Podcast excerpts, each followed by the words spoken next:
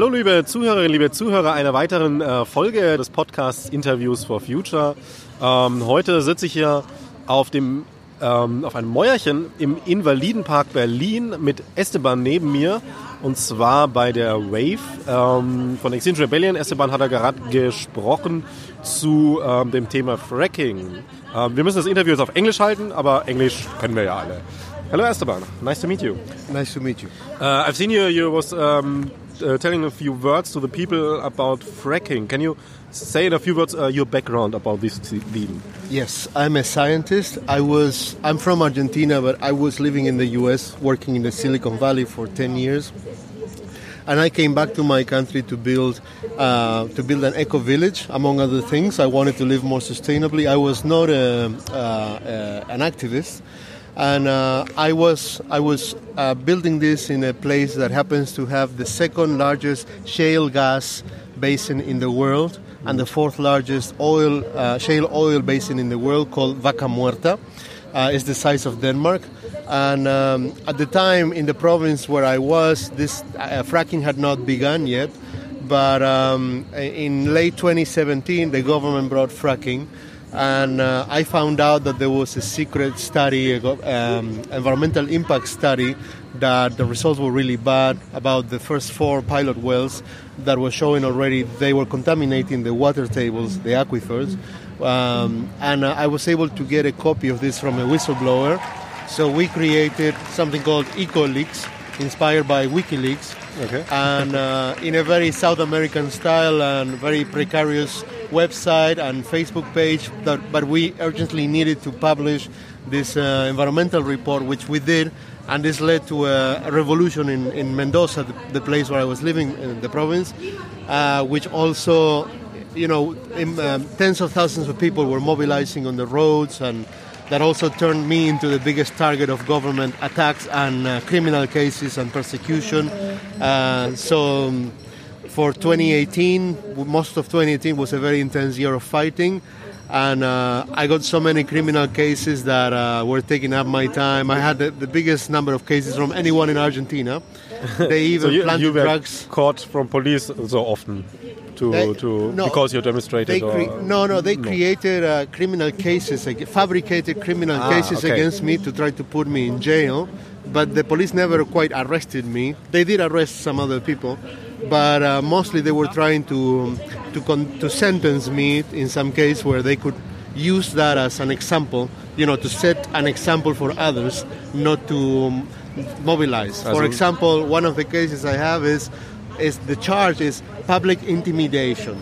They said that I was causing panic in the population for speaking the truth, the science about fracking about all over the world, which is the foundation why it's banned in Europe and in other places. And they were saying that I was seeding panic and I was the reason people were mobilizing. So they were trying to say I was lying and to put me in jail for that. And Okay, these these making panic in um, public is is a, a hard kind kind of crime. Like it's, it's really pissing against the state.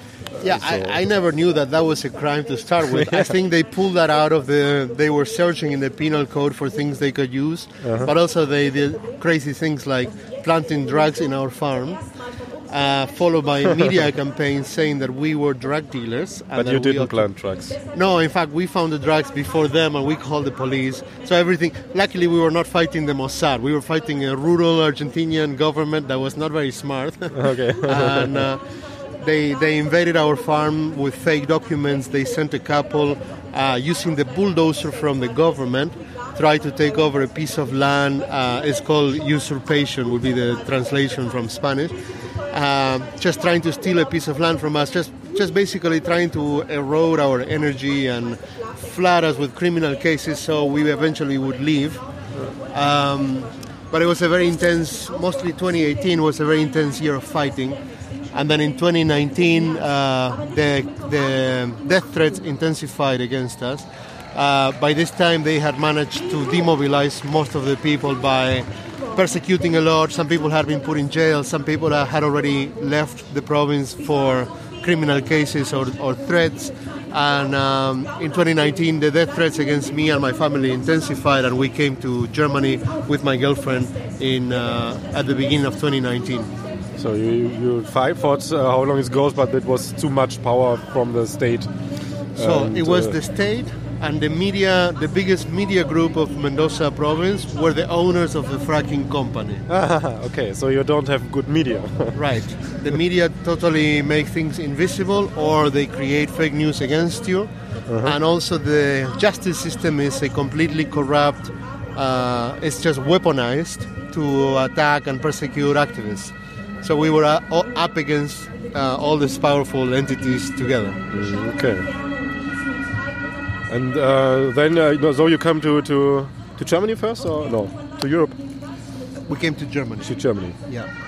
And you are here since uh, one year now. Since about April of last year, yeah. Okay.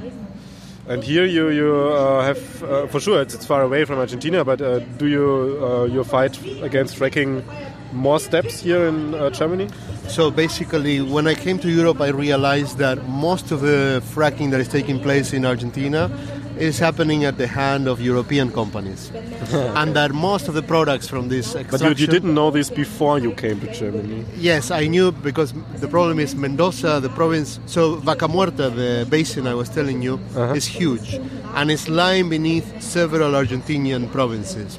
So the, the company that began the fracking in our, in my province in Mendoza was not a European company, but a local company that was owned by the media companies I was just telling you about. Uh, this company was called El Trebol, and in the other provinces where fracking had already been going on for longer, then you have Wintershall from Germany, BP, Pan American Energy from England, Shell from the Netherlands, Total from France, Repsol from Spain. So um, Uh, They are they are directly with this um, with these names. They are not um, smaller companies between, so to there's also shape this there's also that. But for example, Wintershall, Shell, and uh, Total are openly operating there Okay. as, as themselves, and they're proudly. If you go to their website, they claim so proudly. And I must tell you, the United Nations has warned that the exploiting Vaca Muerta will consume 15% of the total global carbon budget that humanity has left to achieve the 1.5 degrees goal of the Paris Agreement. So this is not a local problem of Argentina or a problem of the global south that to Europe it may look far So, away. so 50% only to this um, um, number clear. The 15% of uh, methane and uh, CO2 um, carbon See, carbon carbon budget. carbon budget. So Yeah. okay. uh, it's carbon. So it's the equivalent of carbon units. Yeah. Okay. Yeah. Which includes methane as you can Uh-huh. convert it, right? All this. So it's a it's a methane and a carbon bomb for the planet, and this is just taking t- into account one one shale play, which is Vaca Muerta. But the world is full of this place. Even in the U.S., they're producing so much, and um, I understand in Europe fracking is not a big issue uh, now because in Germany it was stopped 10 years ago. Although the moratorium is coming back up for debate next year. Yeah, it's funny because uh, in Germany we ha- have sometimes uh, documentaries about this uh, evil fracking, uh, like um, burning water from from from uh, from the uh, Wasserhahn in German. I don't know the word in English. Where you take your water in the in the bathroom, and so on and so on. And um, for sure, here is, it- is it uh, it's called about fracking like oh it's evil from the stupid other countries, and now you tell uh, there are many German or European, but it's European uh, European companies inside this. So Yes, and not only that, what, what I mostly found out that I was telling you when I arrived here is how much this is the market for that for those products. So not only do we have the potential to stop this from if we were able to achieve regulations from the government. For example, something as simple as the German government not allowing the companies to do abroad what they are not allowed to do at home. For example, Yeah. that would be one way. Possible, Another way sure. is to close the market to the import of the products from frac from fracking, including frac gas, which Mm. Germany is the biggest consumer of gas of Europe, and Europe is the biggest importer of gas in the world. of fracking gas, No, of, of all oil gas. And, And uh, also fracking is, gas. is one of the leading importers. So Okay. uh, the European Union has been uh, in recent years uh, the destination for more than one third of the American frack gas, which until now has been the biggest source of shale gas. Most of this has been coming through Spain, as Germany has not yet built the LNG terminals. But Germany is in the process of building these three LNG terminals or more that may come soon. And this will be in uh, Wilhelmshaven, Brunsbüttel, and Stade, with over 130 million euros of public funds that were voted for in the Bundesrat last year, where the Greens, by the way, were key in, uh, in voting in favor for this. And now, recently, as I just spoke here, uh, Minister Scholz from the Minister of Finance, he has pledged, he has offered 1 billion additional euros to Trump to finance uh, to uh, building uh, the LNG infrastructure in Germany so that Trump would not put sanctions on the on the Nord Stream 2 pipeline with Russia, basically shooting themselves in the foot in, in terms of the climate crisis, because both the, the Russian gas is bad, but this is even worse. Frack gas, as I said, has the worst carbon footprint of any fossil fuel. It's 60% worse than conventional gas and far worse than coal because when you take into account the methane emissions, there's a lot of leaks and venting in the process of fracking, and such a contaminating industry that, as I said before to you, uh, I think offline, fracking has been shown to be responsible for more than 50% of all increased methane emissions of the world over the last decade, which is when fracking came into full blown existence. Nobody knows this. Okay. This was uh, published in a paper last August, uh, August of last year, by Dr. Robert Howarth from Cornell University, a world-leading uh, climate expert on methane emissions. Uh, Cornell University is in, is in, New York State, and and yet uh, so all this is totally people interested in this paper um, with this information they can find this paper over searching internet. Yes, and I'm happy It's to share with you all of the resources that we got, so that you Yeah, can share sure. with the Yeah. scientists. And you know, it would be great. I've been meaning to connect with you guys because it would be great if scientists for future could be the source of some of this, uh, of making a document, for example, that could then be endorsed by all the climate movement like Extinction Rebellion, Fridays for Future, and so on, addressed to maybe Minister Scholz or Minister uh, Altmaier here, the Minister of Economics, who are the two biggest champions for shale gas imports into Germany. And Germany is so important and so strategic as the biggest importer of gas of Europe that whatever happens in Germany can set the trend, can set the example for the other countries of Europe to follow suit, especially when Ireland has already started to pave the way in this direction. As I mentioned in the talk, Ireland is becoming the first country in the world with a policy to ban fracked gas. And in this, we can take the example and the blueprint of how this was done. And how it was done is Extinction Rebellion and also local movements managed to get the Prime Minister of Ireland to acknowledge that this gas was fracked, that it was not clean. And then from there, everything went downhill for the government with all their lies began to fall apart. Okay, so um, that's why for you uh, the the, the um, thing giving you energy too is, is to say, okay, you're sitting here seeing uh, the people from Extinction Rebellion today, and uh, they make uh, a loud voice, and you as a, as a scientist, you have the the, the hard facts to give them to say, Yes. here, these are the facts. Yes, and I think it would be much more powerful if one scientist, uh, instead of one scientist, it were a, a scientist collective like you for guys. sure, you're welcome. Because it's not an individual speaking, but uh, but a movement, right? And and then uh, That's it, yes. it would be amazing because the science is something that this government, no government can argue against easily, right? They can make up fake news and stuff.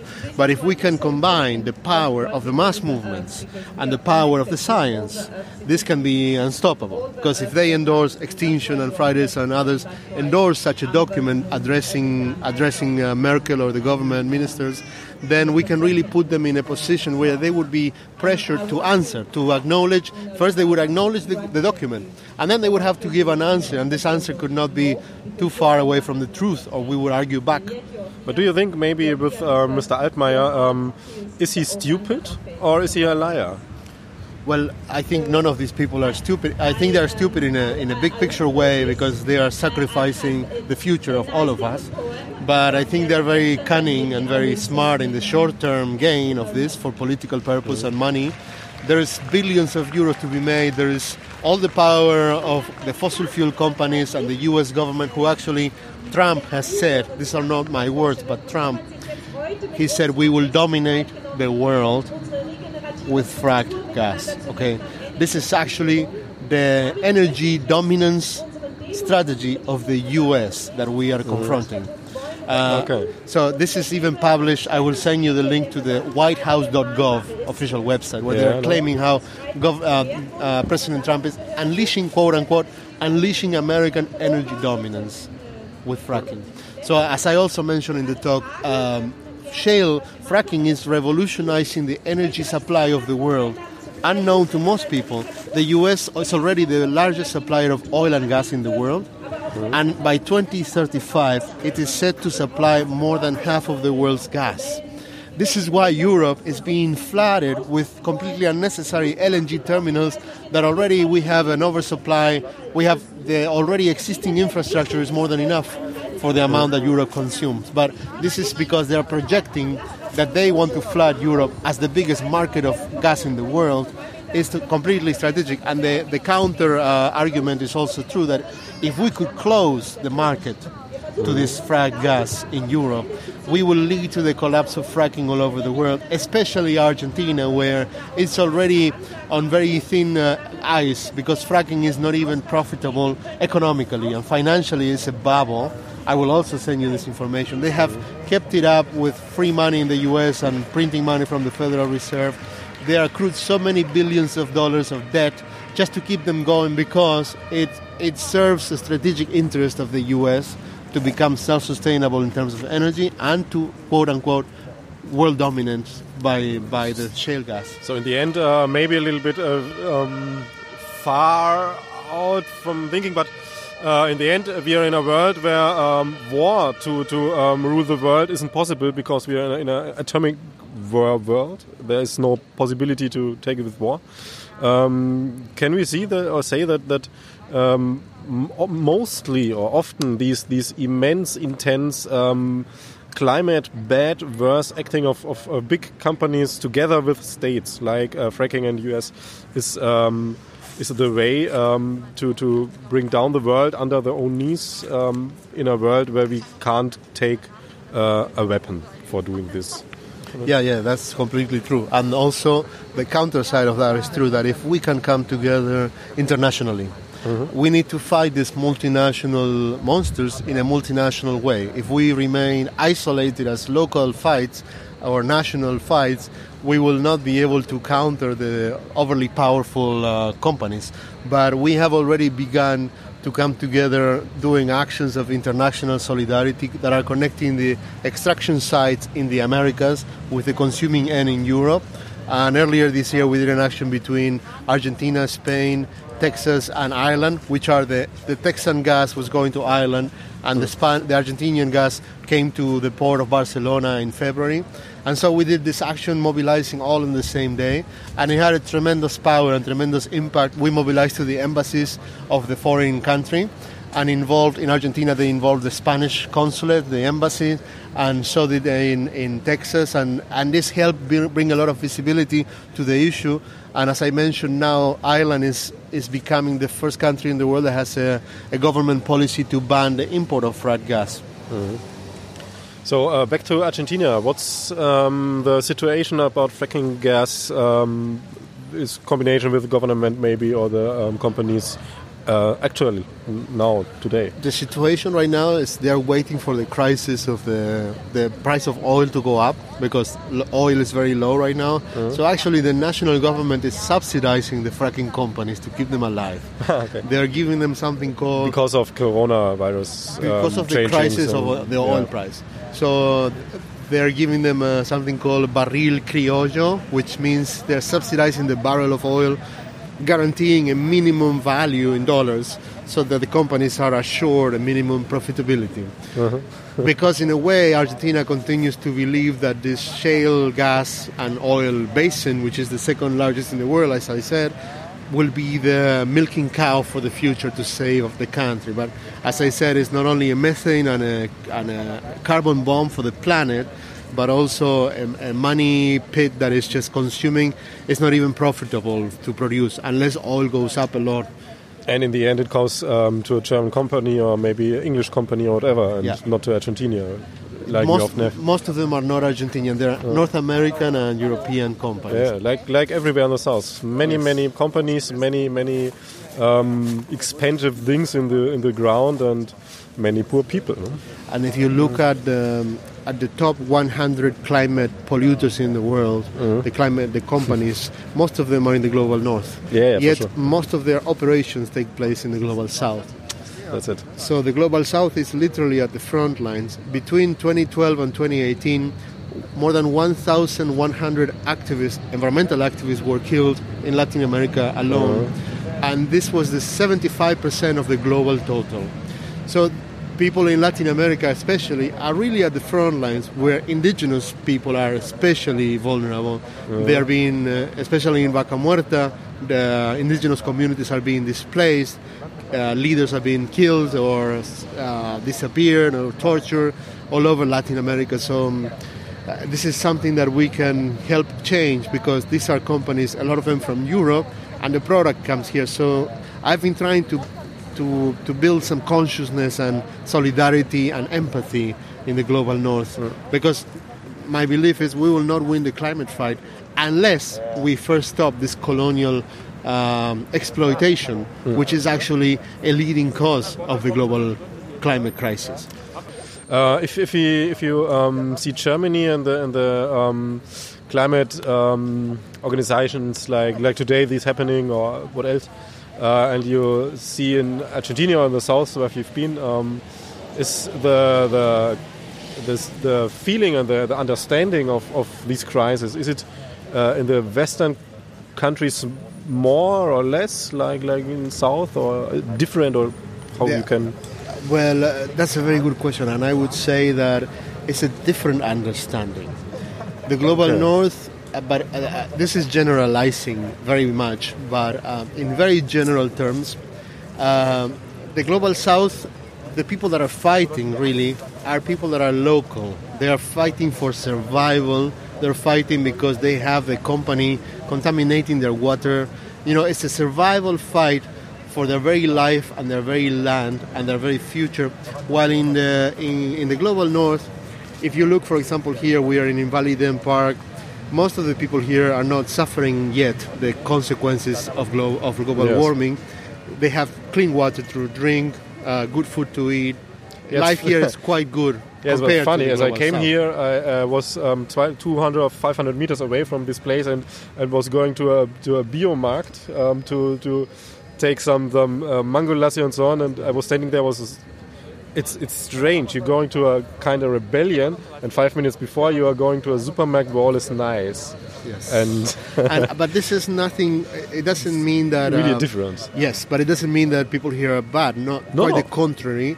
Uh, the potential here is huge, but the approach. Uh, you were asking me what's the difference, and the difference is, in my mind, that this is more of an ideological or a conceptual approach because they understand what's coming, because they have enough uh, knowledge and education and time where they can afford to do actions and demos like this and get arrested and hear the consequences of you know here in Europe you can do very low risk actions with very high impact like Yes. I joined an action where some activists in Hanover uh, glued themselves to the walls of the government house Yeah. and it was national news and it was a great success with very low consequences while the global south has extremely high risk and extremely low impact because you could be killed or jailed and absolutely nobody would find out because the media are working hard at suppressing the information sometimes the media are actually the owners for example in my case of the fracking company so what i mean to say is the key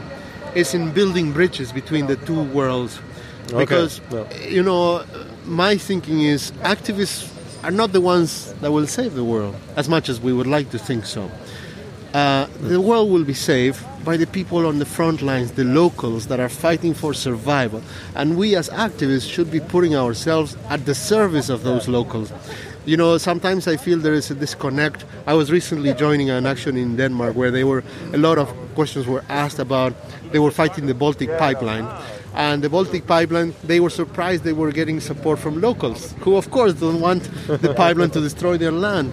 And the question they had was like, but should we work with these locals because they're conservative, they're religious, they are um, not progressive, they are against gays or whatever? And and I understand absolutely this this question, but Yeah. but if you expect in order to support the fight, the climate fight of the locals of the world, that they must agree with all of your ideas as an activist, we're fucked.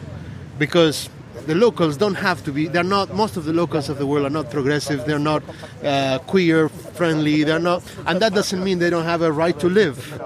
Yeah, and, And they, I have, w- they have, a, have, a, have a right to live and a right to say what they think. too. Absolutely, and, and, And this should not be a barrier for us uh, to support. You know, I, Argentina taught me a lot. Uh, this fight in Mendoza, which was a conservative region, that uh, taught me a lot. That you know, we need to have the humility. We are not the enlightened. We like to think we are the enlightened from our comfortable place in the world uh, with the coffee in Berlin, thinking how the world should be changed and a revolution should be made. Actually, the, the locals have all the answers of, okay, you want to stop Wintershall from fucking the global south. Ask the local communities that are fighting it how we can help them. And they can tell Europe, yeah, why don't you go to the headquarters in Kassel of your company or to your German government office and stop this climate crime? I think there's a lot of power in that, and I'm trying to make the case here in Europe that, uh, you know, we as climate movements should not only be demanding abstract climate emergency laws and emissions reductions uh, declarations and the Paris Agreement when they they can wipe their ass with this when they're bringing frack gas behind your back and so many other things. We also need to bring it down to the ground and say, okay, this is the climate crime. We need to stop this as well and target the company and bring visibility to Wintershall, for example, and target the government so they cannot escape. You know, politicians are escape artists. If you leave them any room to escape, they will run. They will run out through that Yeah, uh, sure. space. Do you feel here in Germany more free to, to, to act? Uh, because you're away from your country where you want to act, for sure, but you have more possibilities. not only more free, uh, I feel that there is more power here to stop. Ironically, Okay. the the biggest power to stop this, uh, for example, this fracking in Argentina, is more here than there. Because, for example, in the town where I was living, it was a, they, it had 30,000 inhabitants. Once we mobilized 14,000 people. 14,000 people. It was like two miles of people on the road, and not one media covered that. Okay. And the government just looks the other way and silences it, and then they persecuted many of them or, or uh, threatened people so they don't mobilize again. And uh, at the same time, I remember there was news, uh, international news, that 14,000 people had mobilized in Berlin against the AFD, and this was international news. But in Berlin, out of millions of people, 14,000 is news. And in a town of 30,000, the biggest demo in history against fracking, maybe at a global level, is invisible. so, because the media is here, the impact is here, and the, you can do extremely low risk, extremely high impact actions, and the consumption is here, and the companies are, are from here. Mm-hmm. I see so much power and potential that we can stop this. So I've been involved since I left in continuing to organize actions with Argentina and uh, in Argentina. So um, I feel my duty, my mission while being in Europe is to try to to build enough awareness here so we can take more actions to stop it. So that then I can go home and uh, continue my And Eco the- Village project. And the connections you, you talked about, uh, that it's very important to um, build bridges between here and there. Yes. So, And I believe if you can build brotherhood between the global south and the global north, then people. One of the biggest issues is this disconnect. This people here just read about problems of the global south, and it's just too much is going on everywhere, and you feel powerless to change anything because there's just so much injustice and suffering. But if you can build personal connections and, uh, and empathy and solidarity where they can become friends. And like we've been doing these actions then people become they know each other. And they from there you can build uh, more actions and more contact and really become friends with them. So they then realize these are people just like you. together. yeah. That's important. So, and recognize each other as equals, as fellow human beings with dignity that are fighting the same fight. Because in the end, you know, this is a this is a way of colonialism. The fact that Yeah. Europe, uh, but unlike colonialism of past centuries, where you could look the other way and there would be no consequences for Europe, this time actually everything will come back as a boomerang because we only have one planet. So we actually mm. have a chance for the first time, maybe, to actually have an opportunity to really defeat this colonialism because at least do it for if you don't do it for empathy out of solidarity at least you better do it for for survival instead yes. Yeah that's maybe a, a point uh, a chance we have that uh, the people um, realize that's like people are that they realize it goes a bit about um, themselves not only other people. For sure we should think about other people but we know how it is. And uh, that we all together are fucked or not. And this is what we um, good. Uh, for this interview, I want to thank you. Um, if you have to want to make a statement in the end, mm, you can. You're free. Uh, no, thank you very much, and uh, really looking forward to meeting the Scientists for Future.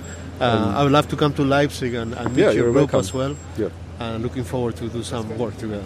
Okay, so thank you, thank you for these informations, and um, we see. Thank